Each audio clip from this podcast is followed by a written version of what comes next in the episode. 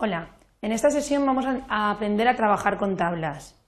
Primero que vamos a abrir una cobertura de polígonos y vamos a ver que los datos no se encuentran bien realizados.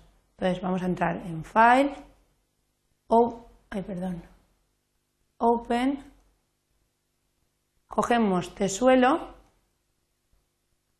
pero en este momento ya no vamos a corregir errores, sino vamos a trabajar con tablas. vamos a coger como elemento los polígonos.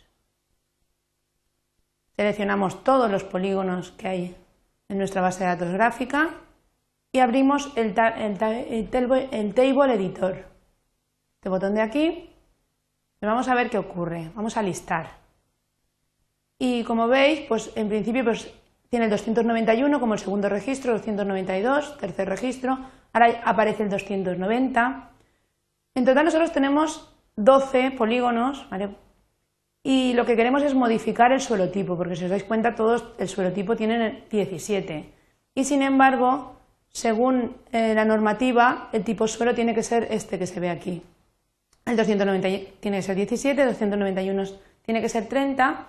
Entonces podríamos hacerlo directamente desde donde estábamos en este momento, uno a uno cambiándolo, con el siguiente problema, que no están ordenados los registros y no hay ninguna manera de poderlos ordenar.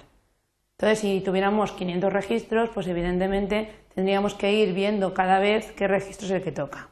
Entonces, lo que vamos a hacer es trabajar con tablas de manera que de la tabla de topología voy a extraer los dos campos, voy a extraer el campo de suelo ID y suelo tipo y lo voy a ordenar.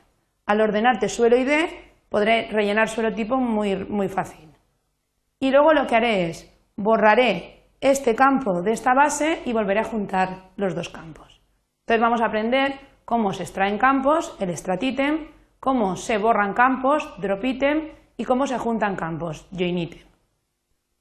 por lo tanto, voy a salir de aquí y voy a entrar en el Command Tools. En Edit me voy a ir a Infotable.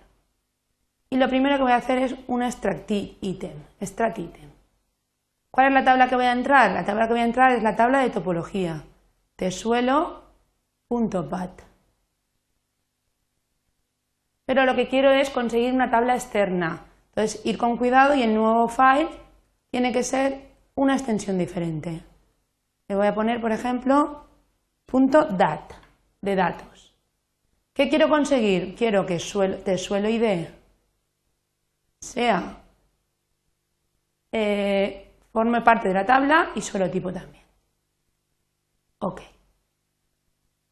En este momento lo que hemos conseguido es tener una tabla externa que se llame tesuelo.dat. Entonces ahora vamos a empezar a editarla.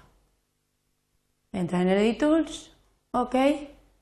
Y ahora sí que tengo que entrar en File, pero no en cobertura. Tengo que abrir tabla, Open Table.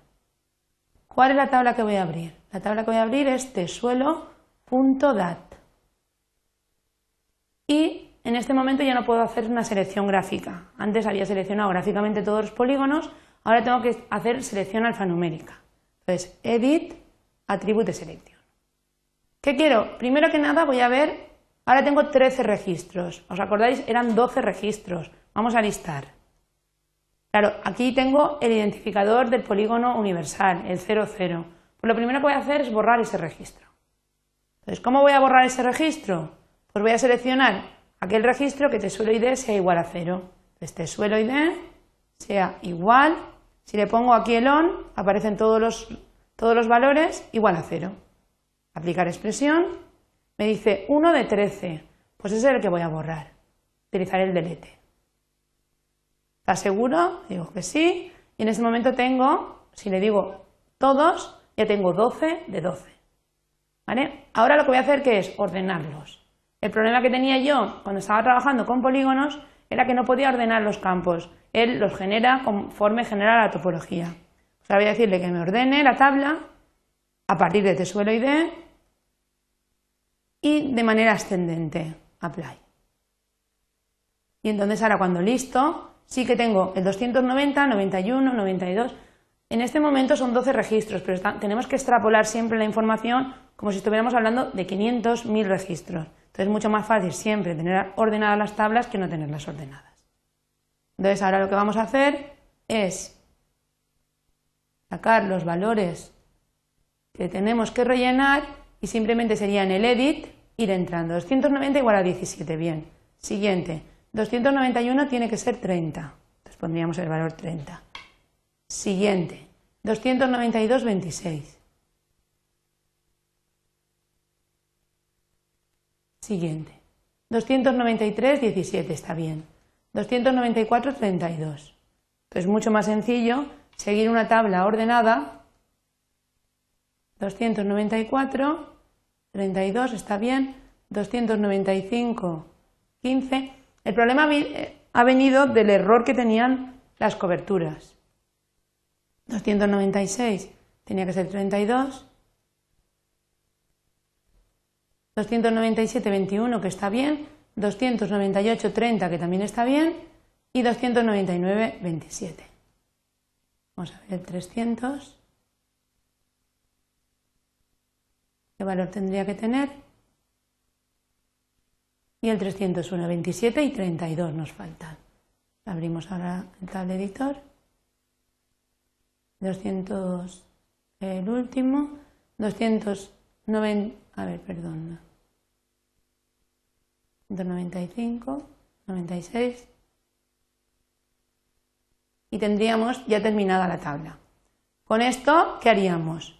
El Editors trabaja siempre en memoria virtual. Luego tendríamos que hacerle salvar la tabla. ¿Qué hemos conseguido? Tener una tabla externa con los valores que se nos han pedido.